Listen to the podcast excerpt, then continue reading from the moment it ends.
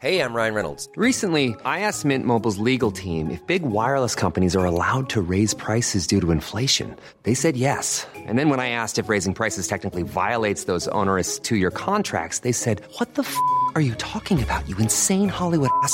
So to recap, we're cutting the price of Mint Unlimited from $30 a month to just $15 a month. Give it a try at mintmobile.com slash switch. $45 upfront for three months plus taxes and fees. Promo rate for new customers for limited time. Unlimited more than 40 gigabytes per month. Slows. Full terms at mintmobile.com.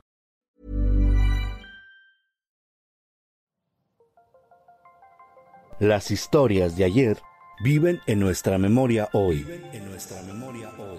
Cofre de leyendas en voz de Alejandra de Ávila. Comenzamos.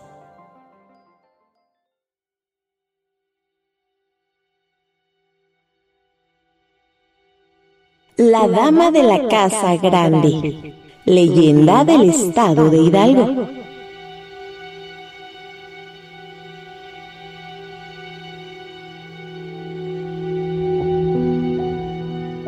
Dicen quienes saben que la historia arranca de los días en los que el excelentísimo señor conde de Regla, dicho don Pedro Romero de Torreros, sufrió de los descalabros por los que él mismo había ocasionado a través de sus lugartenientes. A los mineros en 1766 y en consecuencia se le veía solo de paso entre sus haciendas y casonas del Real de Pachuca y la de beneficio de Santa María Regla, a un costado de la parroquia que él mandó rehacer, en una finca de no mucho lujo como su famoso palacio de la Ciudad de México, nombrada la Casa de Plata, o como la Casa Colorada, en la Asunción de Pachuca, pero aquí, brumoso y boscoso real, se le conoce como la Casa Grande. Es, en efecto, una casa grande con huerta y jardín siempre florido, pues en dicha casa vivió una dama muy bella.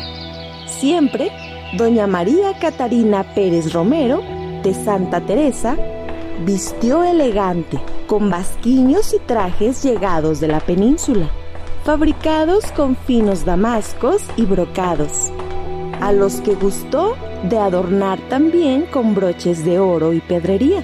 Nunca se supo quién era precisamente doña María Catarina, aun cuando por el apellido se tenía por parienta del señor conde Romero de Terreros. Lo que sí era suficiente, sabido por todos los realeños, era que la dicha señora vivió con el lujo y las comodidades cortesianas, y que ostensiblemente una como la dueña y señora de la casa grande. La dama no vivía sola durante la bonanza del noble caballero. Tuvo un hijo, chiquillo de hermoso semblante, pero jorobado, a quien trató con exagerados cuidados y cariños, hasta que el chico alcanzó la edad puber. Entonces todo cambió. La casa nunca tuvo tantos servidores, aunque sí los suficientes comenzaron a resentir mayordomes y criados, tratos diferentes, agresivos, por parte de la señora, quien a la verdad jamás fue dulce, sino altiva, sin llegar a altanera y ahora era altanera sin ser altiva. Aún más, se advirtió de Saliño en su antes cuidada persona y los cambios se siguieron en reiterados progresos, hasta convertirse doña María Catarina en una vieja con aspecto de bruja y su hijo en un pobre jorobado, enclenque y adocenado. La gente del pueblo iba del asombro al asusto. Lo huraño de doña Catarina y su aspecto cada vez más repugnante hizo que nadie pasara por el frente de la casa grande y los vecinos tuvieron que lamentar enormemente su cercanía. Los criados se fueron en huida forzada entonces, doña María Catarina se vio obligada a salir de compras, siempre enlutada. Para asegurar a su hijo, el jorobado lo encadenó y sujetó a viejo yunque olvidado por ahí, de los que antes habían servido en una fragua de la hacienda de beneficio de San Miguel. Desde luego, al conde no se le vio más, porque se supo cómo tuvo problemas por la pronta decadencia de sus minas en el Real y sus quejas ante el virrey y ante su majestad el rey de España. Ya solo de vez en cuando, de un par de horas, como para solamente dejar la mesada o algo parecido a la señora doña María Catarina, que nunca dejó de ser huraña.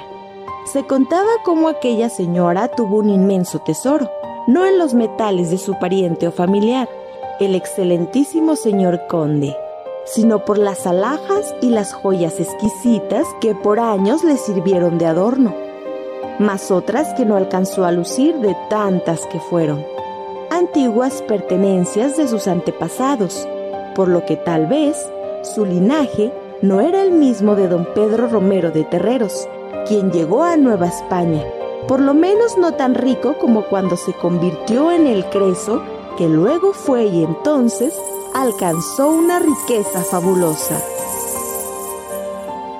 De repente, ya no se le vio a la señora doña María Catarina Pérez Romero de Santa Teresa.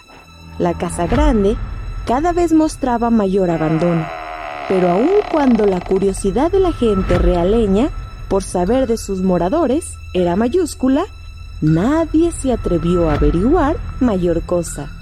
De pronto, comenzaron a escucharse ruidos extraños en esa casa y aún hacia la calle, bajando camino al barrio de los Dolores, como si fuesen arrastrando pesadas cadenas.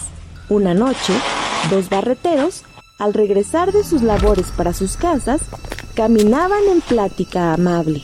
Cuando oyeron dichos ruidos en mayor estrépito, llegó a tanto el escandaloso ruido que creyeron que venía alguna luz de hierro en su dirección, aunque no podían dar crédito al sonido, pero al volver hacia atrás, uno de los mineros contempló espantado una imagen terrible. La vieja doña Catarina, porque no podía ser sino ella juzgar por las ropas, quien no tenía cara, sino mostraba una calavera y llevaba rastras a su hijo el jorobado ha sido de las cadenas aquellas con las que sujetaba al desgraciado por costumbre y eras las provocadas del intenso rumor.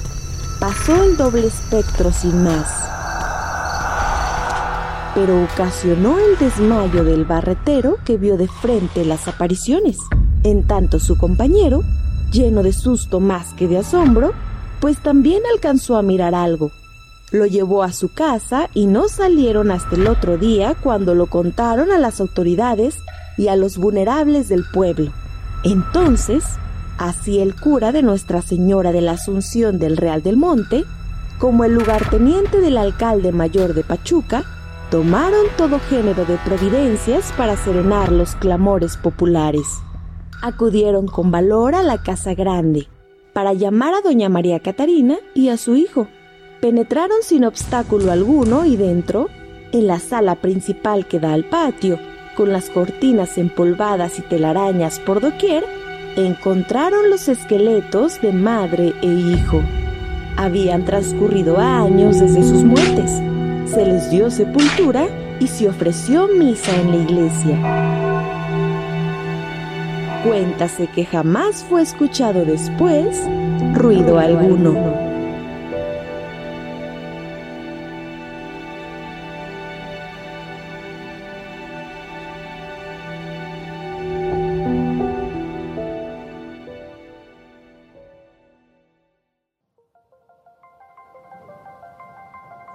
Gracias por acompañarnos en este viaje a través de las leyendas de Hidalgo. Búscanos en redes sociales como Hidalgo Travel y disfruta más de la rica historia de nuestro estado. Hasta la próxima.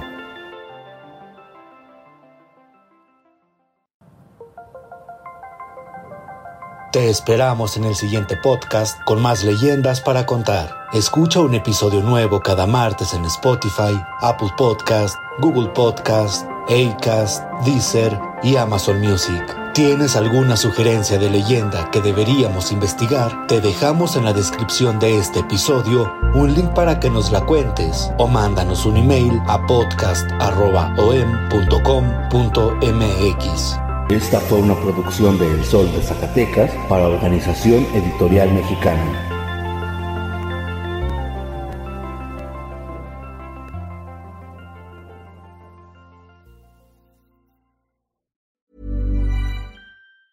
If you thought the only way to get a more defined jawline with natural looking results was through surgery, think again. Juvederm Volux XC is a non surgical injectable gel filler that improves moderate to severe loss of jawline definition and can help you achieve natural looking results with little downtime. Even better, this improved definition lasts up to one year with optimal treatment. No maintenance required. Improve jawline definition for a smooth, sculpted look with Juvederm Volux XC. For important safety information and to find a licensed specialist, visit juvederm.com. That's J U V E D E R M.com. Not for people with severe allergic reactions, allergies to lidocaine, or the proteins used in Juvederm. Common side effects include injection site redness, swelling, pain, tenderness, firmness, lumps, bumps, bruising, discoloration, or itching. There's a risk of unintentional injection into a blood vessel, which can cause vision abnormalities, blindness, stroke, temporary scabs, or scarring. Talk to a licensed specialist to find out if it's right for you.